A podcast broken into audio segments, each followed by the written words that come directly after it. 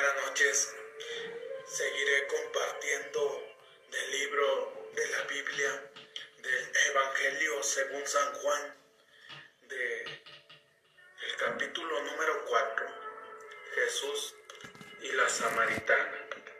En nombre del Padre, del Hijo, del Espíritu Santo. Oh Señor, dame entendimiento para aceptar tu mensaje para aceptar tu verdad en mi vida. Así como pasaste con la samaritana, hoy quiero que pases por mi vida y pases por la vida de las personas que van a escuchar este video, que van a escuchar tu palabra a través de tu siervo.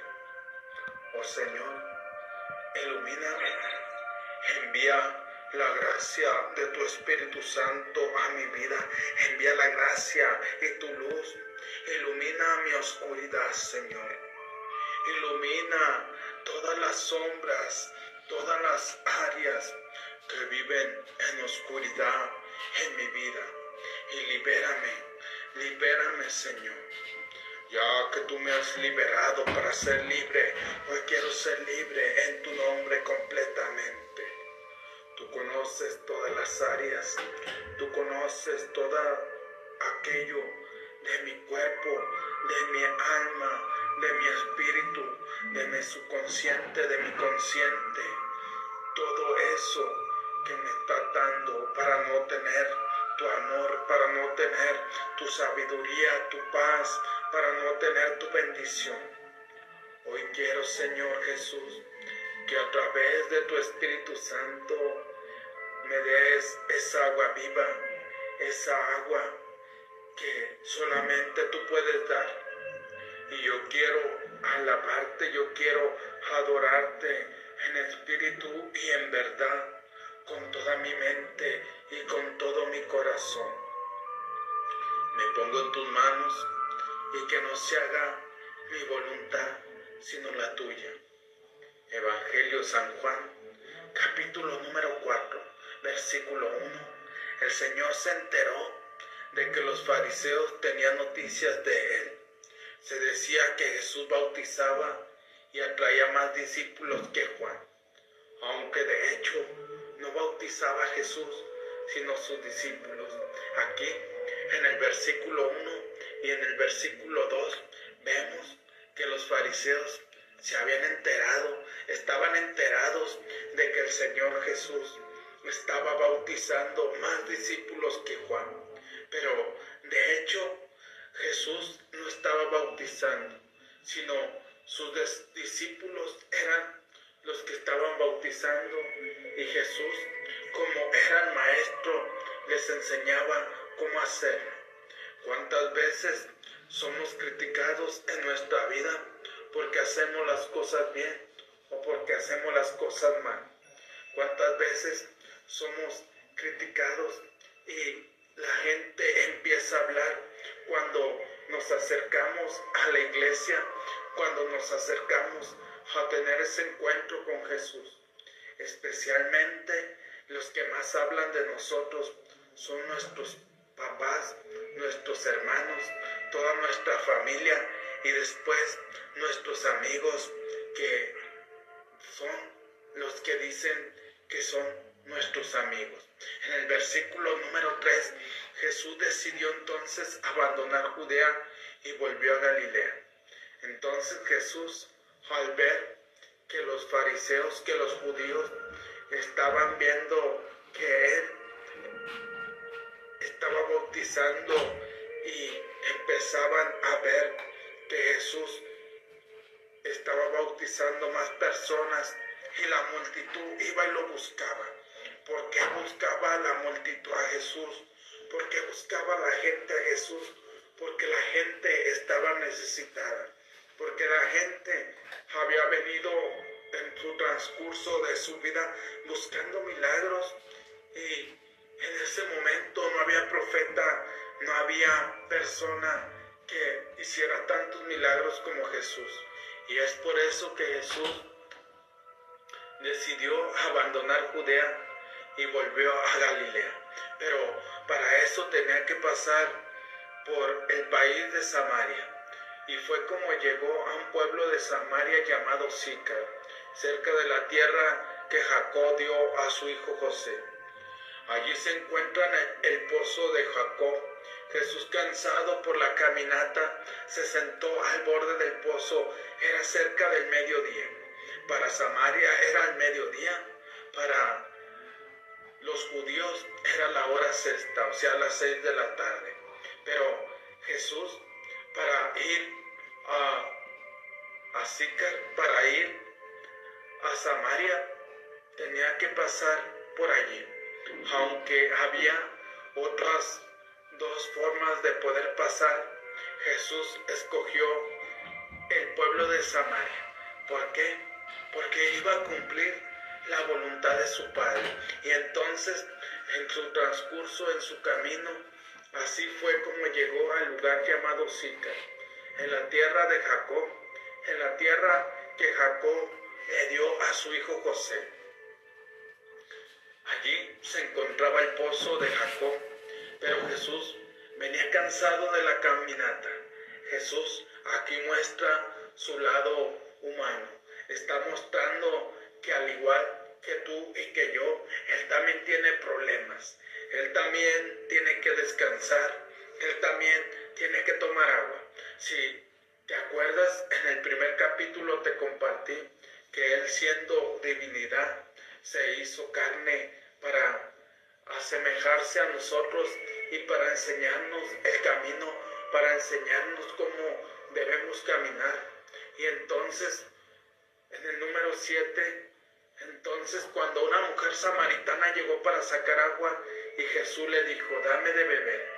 En el versículo 8, los discípulos se habían ido al pueblo para comprar algo que comer.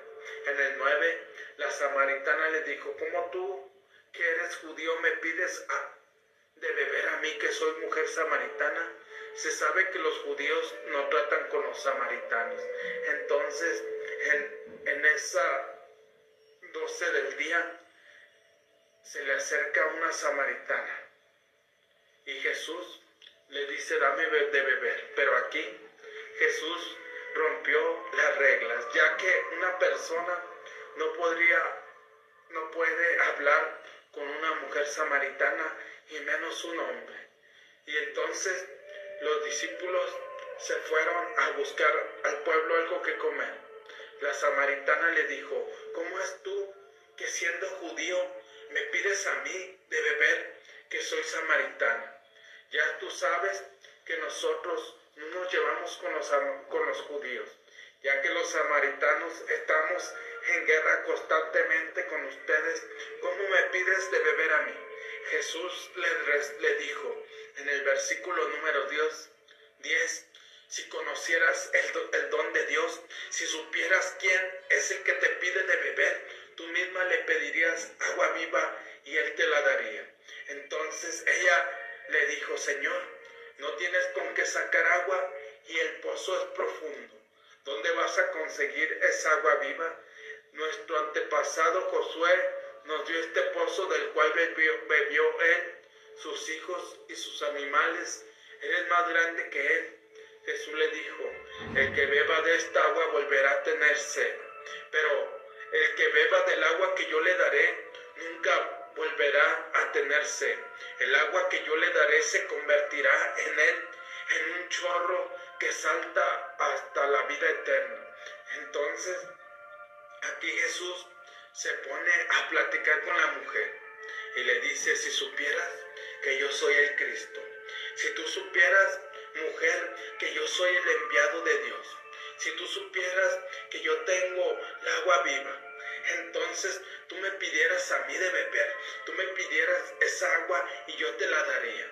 Yo te daría el mensaje de Dios, yo te daría la salvación y la vida eterna. Yo te daría las palabras correctas para que tú sepas hablar con Dios, para que tú adores en espíritu y en verdad. Entonces ella le dijo, Señor, el pozo es muy profundo y tú no tienes con qué sacar agua.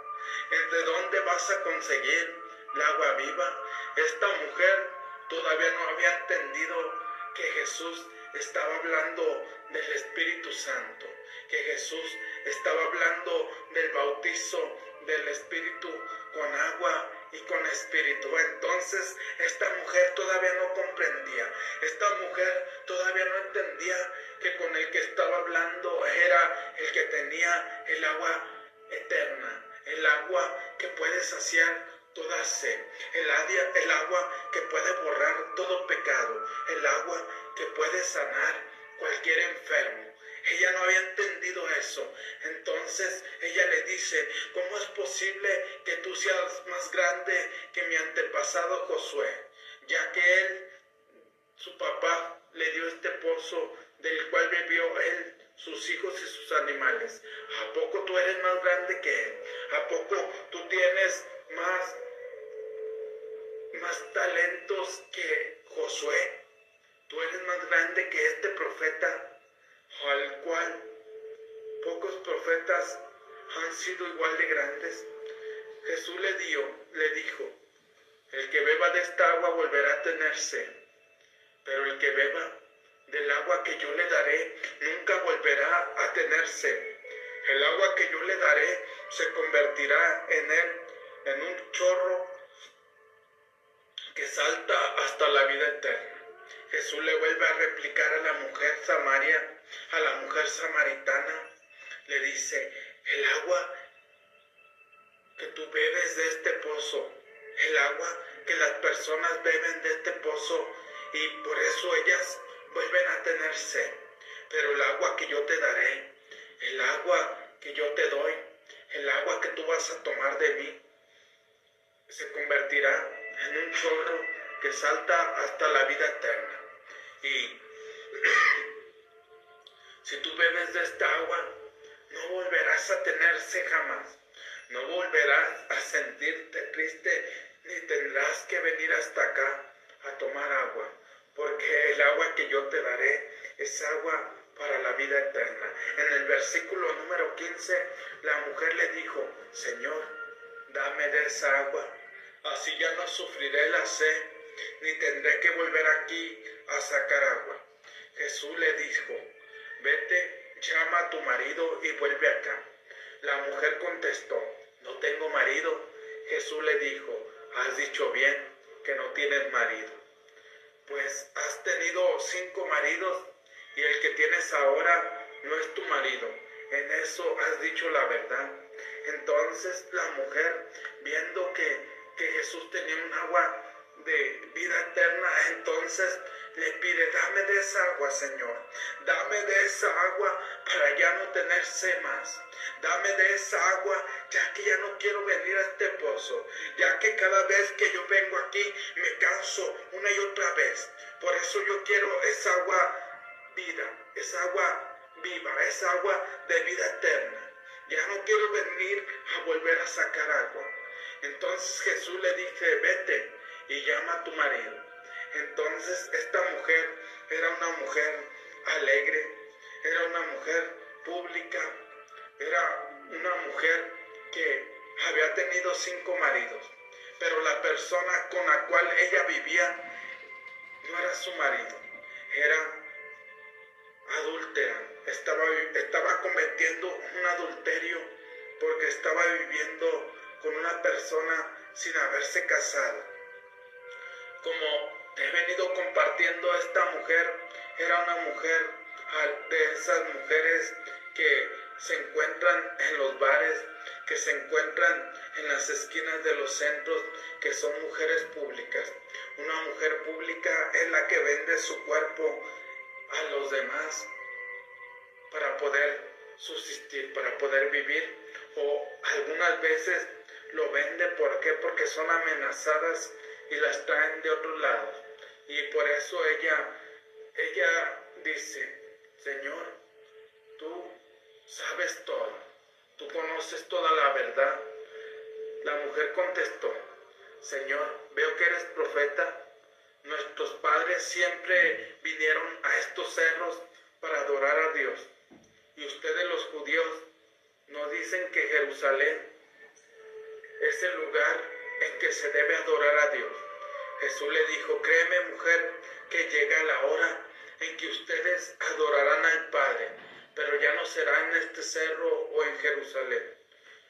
Ustedes los samaritanos adoran lo que no conocen, mientras que nosotros los judíos adoramos lo que conocemos, porque la salvación viene de los judíos. Pero llega la hora y ya estamos en ella, en que los verdaderos adoradores adorarán al Padre en espíritu y en verdad. Entonces serán verdaderos adoradores del Padre, tal como Él mismo lo quiere. Dios es espíritu y los que lo adoren deben adorarlo en espíritu y en verdad. Entonces la mujer le dijo, ya veo que tú eres profeta, ya veo, ya veo que tú eres un enviado de Dios, ya veo que tú conoces todas las cosas, porque me has dicho la verdad de mis pecados. Pero en cambio tú no me has condenado, en cambio me has dicho que, que siga adelante y, es por eso, Señor, que yo te contesto. Aquí, en estos cerros, aquí en Samaria, mi padre Josué, mi padre Jacob, adoraban a Dios. Pero Jesús le dijo, es cierto, ustedes adoran lo que no conocen. Nosotros los judíos adoramos lo que conocemos. ¿Por qué? Porque del pueblo de, de Judea, del pueblo de Israel, del pueblo judío viene la, la, salvación.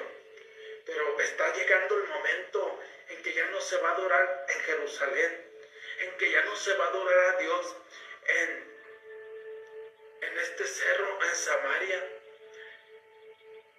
Se va a adorar en espíritu y en verdad. Tú lo vas a poder adorar desde lo más profundo de tu corazón tú lo vas a poder adorar, tú lo vas a poder exaltar desde lo más profundo de tu ser. Y ha llegado el momento, ha llegado la hora en que ustedes adorarán en espíritu y en verdad al Salvador. Pero ya estamos en esa hora. El que te está compartiendo ha dado testimonio de la verdad. Y por eso yo te invito a que adoremos a Dios en espíritu y en verdad. En el versículo 24 dice entonces serán verdaderos adoradores del Padre, tal como Él mismo lo quiere. Entonces, cuando encontremos, cuando demos nuestra vida a Dios y entre el Espíritu Santo a nuestro corazón, y el Espíritu Santo empiece a iluminar nuestra mente, empiece a iluminar nuestro ser. Entonces adoraremos al Padre como Él lo quiere. ¿Por qué? Porque debemos adorarlo en espíritu y en verdad. En el versículo 25 la mujer le dijo, yo sé que el Mesías, que es el Cristo, está por venir. Cuando venga, nos enseñará todo. Jesús le dijo, ese soy yo el que habla contigo. En, aquel momento llegaron los discípulos y se admiraron al verlo hablar con una mujer, pero ninguno le preguntó qué quería ni de qué hablaba con ella. Entonces la mujer le dijo, yo sé que el Mesías va a llegar, yo sé que el Mesías pronto estará aquí, yo sé que el Mesías, el Salvador de Judea, el Salvador de todo el mundo, está por venir. Pero cuando Él venga nos enseñará todo. Pero ella no se había, había dado cuenta que ya ella estaba hablando con el Mesías. Ella no se había dado cuenta que ya estaba hablando con el Salvador. Entonces Jesús le vuelve a decir, ese que tú estás esperando, ese que está esperando los judíos, que estás esperando diferentes países, soy yo. El que habla ahorita en este momento contigo. Entonces, en aquel momento llegaron sus discípulos, ya que te compartí iniciando que los judíos no podían, no podían hablar con los samaritanos y menos con una mujer, y menos con una mujer pública como lo era esta, la mujer samaritana. Entonces los discípulos se sorprendieron de que Jesús estuviera hablando con ella, de que Jesús estuviera charlando con esta mujer, ya que no se podía hablar con ella, tenían prohibido hablar con ese tipo de mujeres. Pero Jesús, como había venido a unir al pecador, como Jesús había venido por los pecadores y no por los justos, es por eso que estaba hablando con esta mujer samaritana. En el versículo 28, la mujer dejó aquí el cántaro y corrió al pueblo a decir a la gente, vengan a ver a un hombre que me ha dicho todo lo que he hecho. ¿No será este el Cristo? Salieron pues del pueblo y fueron a verlo. Mientras tanto los discípulos le insistían, Maestro, come. Pero él le contestó, el alimento que debo comer, ustedes no lo conocen. Entonces la mujer se dio cuenta que era el Cristo. La mujer salió de allí, dejó su cántaro y empezó a correr al pueblo a toda velocidad. Y empezó a decirle a la gente, vengan todos, vengan a ver un hombre que me ha dicho todo lo que he hecho.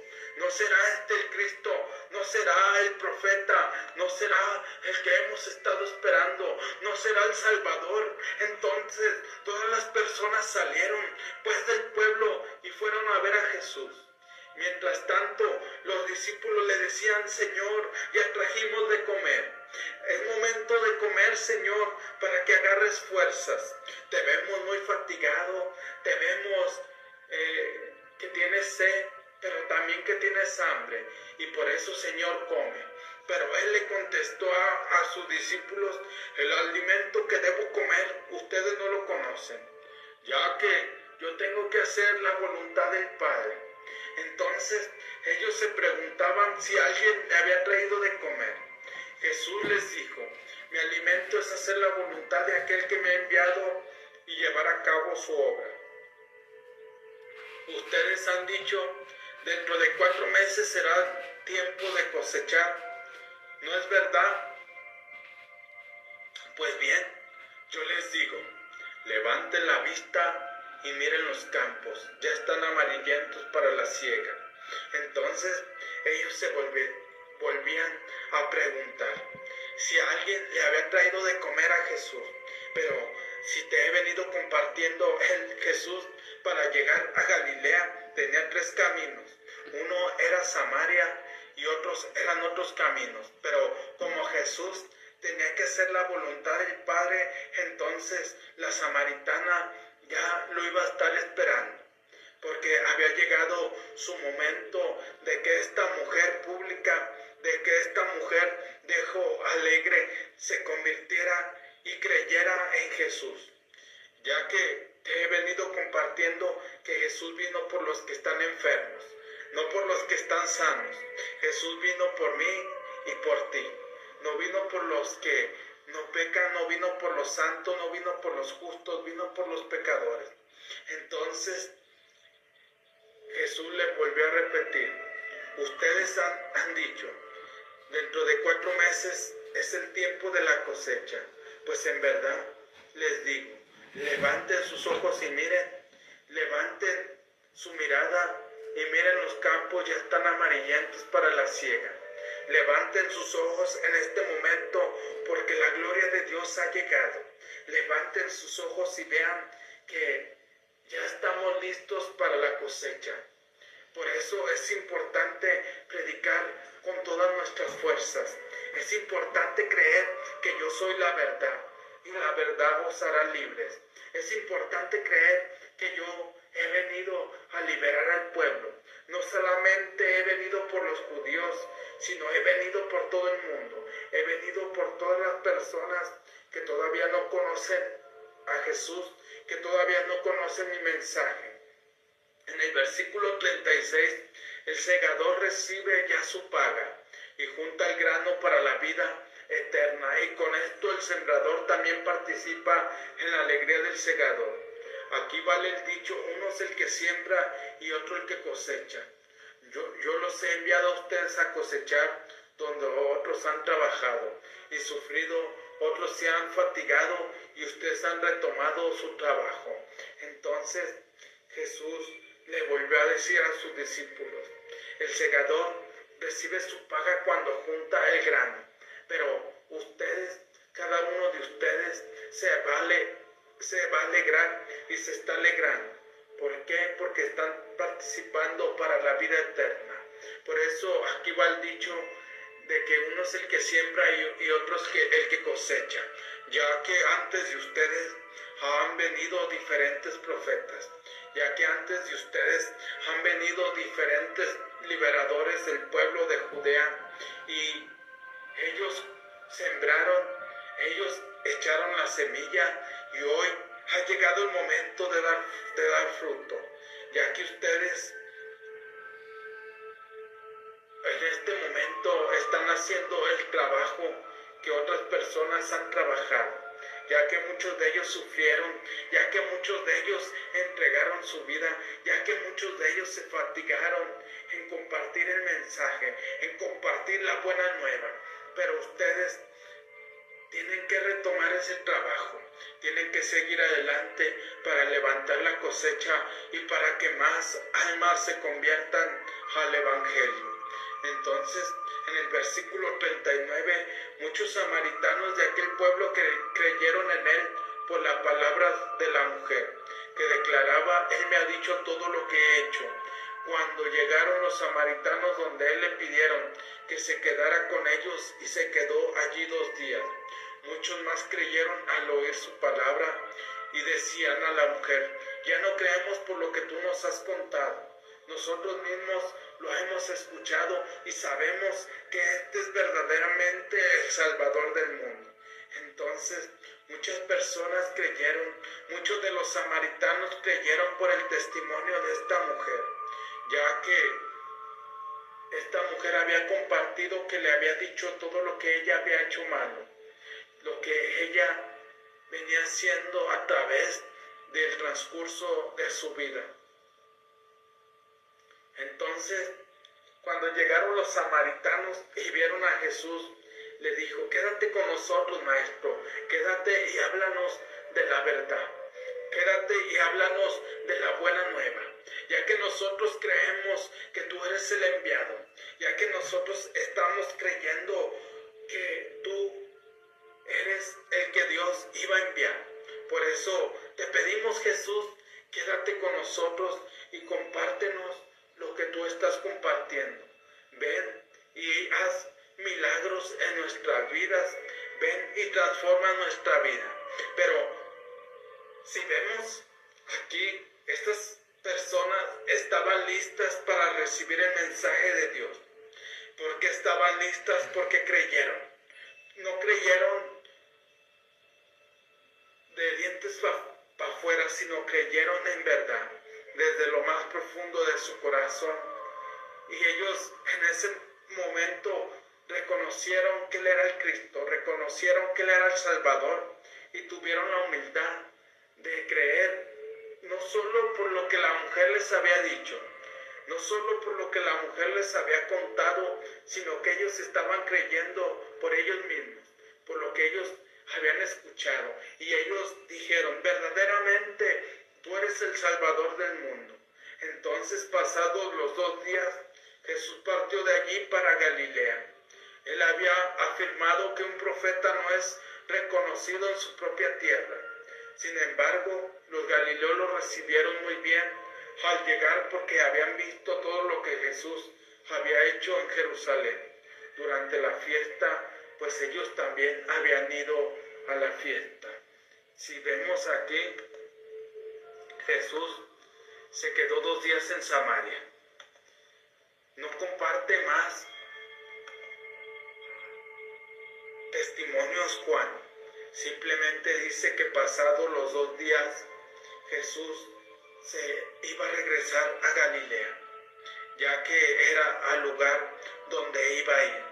Pero si vemos, muchas veces cuando tú te humillas cuando tú reconoces que eres un pecador, cuando tú reconoces que has cometido errores y necesitas que Jesús lave tus pecados, necesitas que Jesús sane tus heridas, necesitas que Jesús sea el que tenga misericordia de ti y te dé la gracia, te purifique tu alma, tu corazón, tu mente para que tú puedas continuar, para que tú puedas seguir adelante.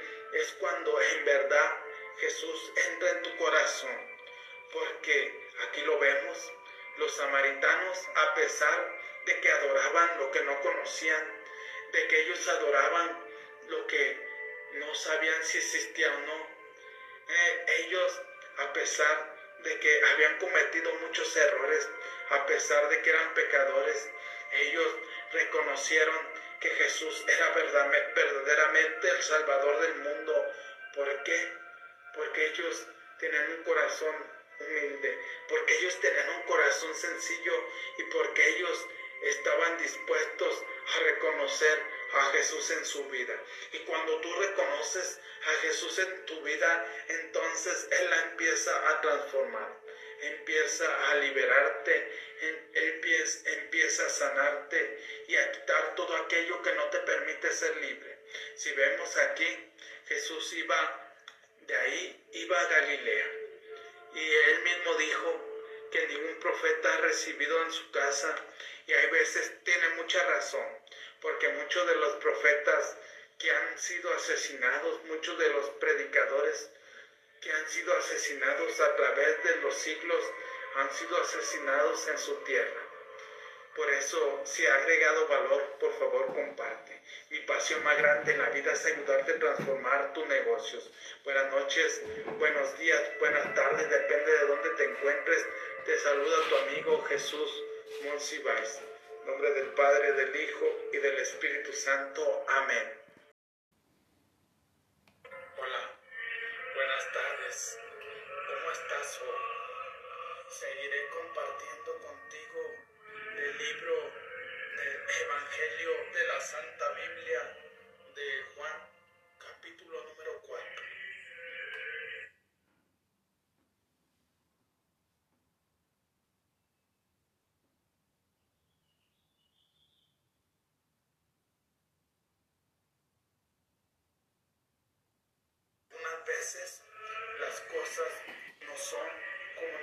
queremos, pero debemos buscar, debemos seguir buscando.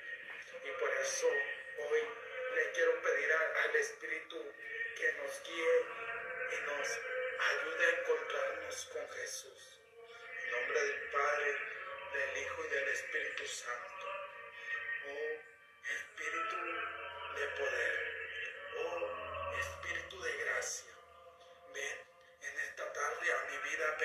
Espíritu Santo. Necesito de tu sabiduría, necesito de tu fuerza. Hay algunas veces que no encuentro la salida y tú eres la única salida, tú eres la única esperanza. Ya que sin ti, Espíritu Santo, mis fuerzas se agotan y no puedo levantarme. Por eso te pido en esta tarde que reavives mi espíritu, reaviva mi mente, reaviva mi conciencia, reaviva mi corazón, reaviva cada parte de mi ser, cada parte de mi cuerpo. Dame, Espíritu Santo, la sabiduría. Dame Espíritu Santo la gracia para poder entender, para poder comprender que solamente tú tienes palabras de vida eterna que solamente tú eres luz en nuestra oscuridad.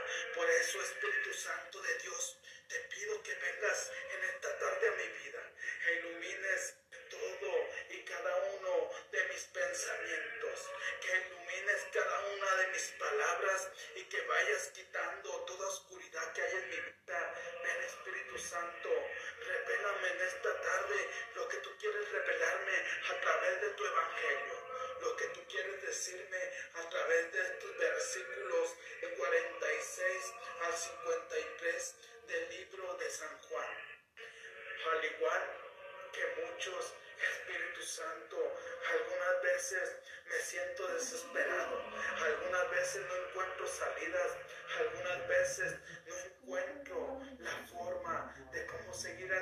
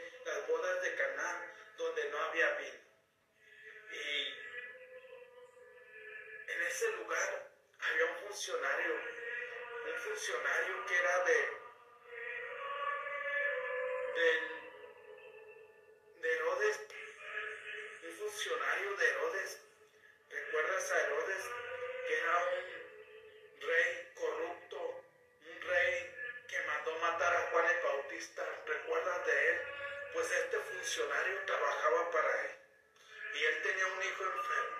Y a veces cuando vamos buscando por la vida que nos sentimos con desesperación, que no encontramos salidas, que buscamos aquí y allá la sanación, que buscamos aquí y allá que sanen a un familiar.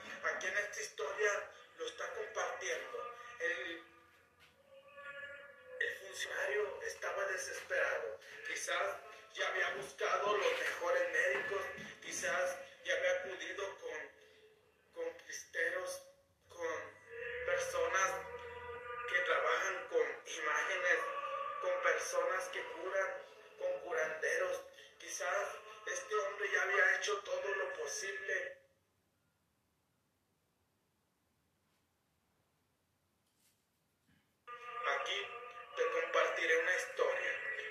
papá enfermó hace unos años, ya tiene muchos años de fallecido, pero cuando él estaba enfermo, nosotros buscamos una otra forma para poder curar.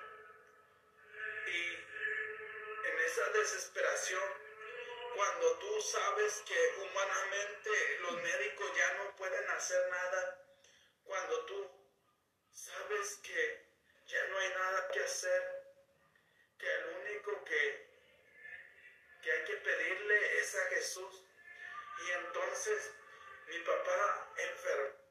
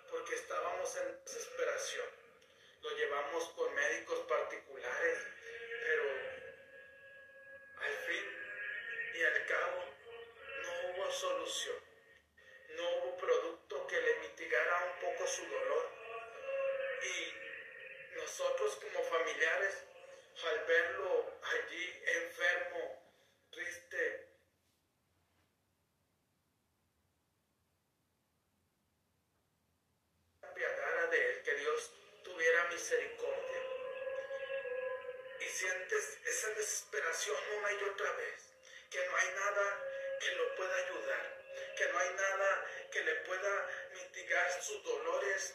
Y entonces, recuerdo la última noche que platicamos con nuestro papá,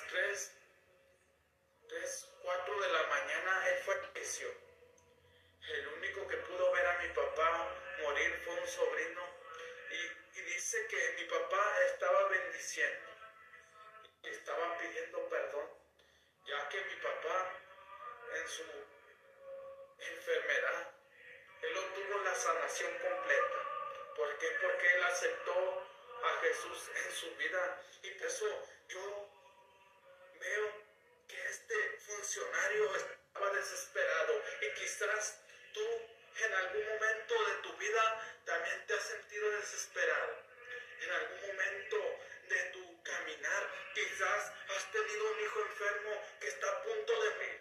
Quizás hoy con el COVID te sentiste desesperado. ¿Por qué? Porque viste familiares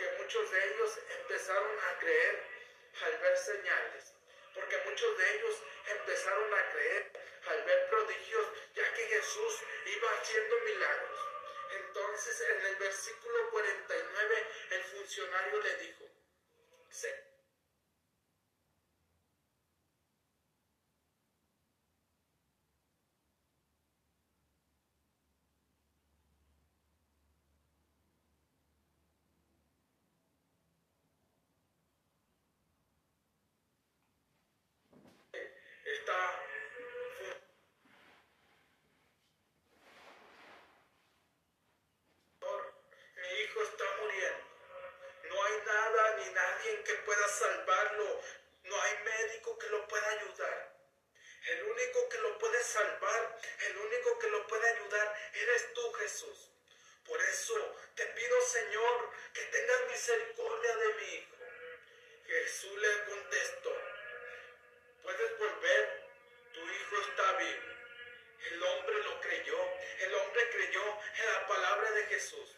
Quizás tú y yo hubiésemos dicho, creerle a esta persona si no ha ido a ver a mi hijo, ¿cómo le voy a creer a él? Pero en este caso el funcionario tenía una fe expectante, tenía una fe poderosa y él creyó y se puso en camino.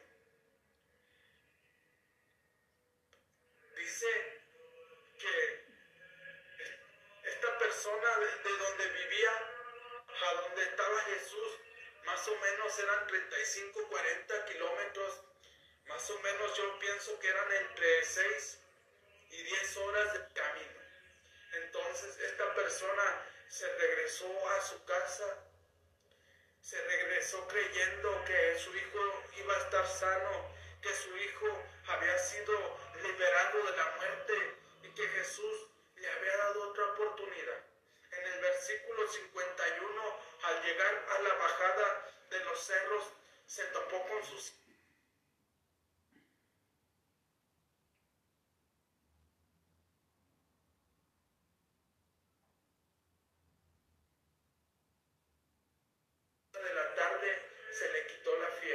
Entonces esta persona se fue,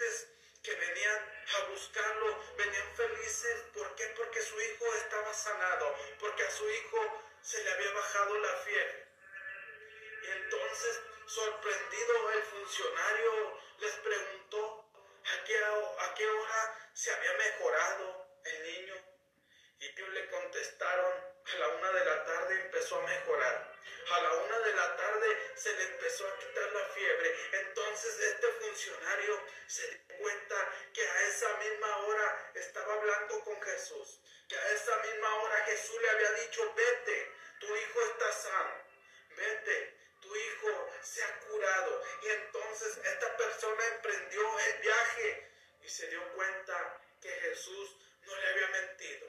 Se dio cuenta que en verdad Jesús le había dado la sanación, le había dado la salvación a su hijo. En el versículo 53, el padre comprobó que a esa misma hora Jesús le había dicho, tu hijo es esta la segunda señal que hizo Jesús. Acababa de volver de Judea a Galilea. Entonces el padre se dio cuenta que su hijo había sido curado en esa misma hora.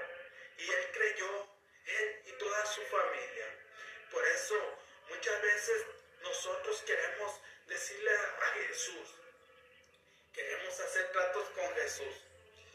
Muchas veces no creemos en Él, somos ateos, pero hay algunas veces, incluso yo lo hice. Señor, si tú haces tal cosa, si tú sanas a tal, a tal familiar, si tú me das tal trabajo, entonces yo creeré en ti.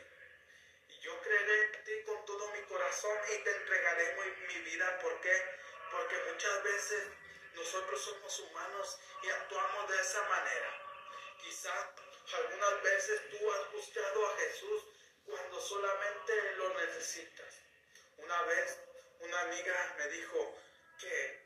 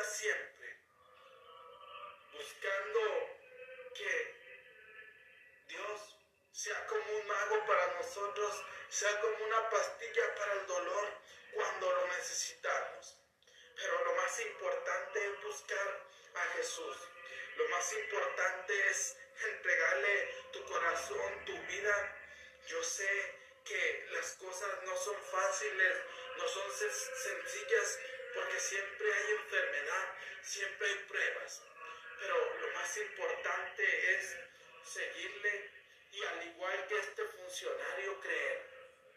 Si Jesús te manda a decir con un sacerdote o con un profeta o con un pastor o con una persona que se dedica a sanación que tu familiar ha sido curado, que tu familiar ha sido sano, entonces tú creerle.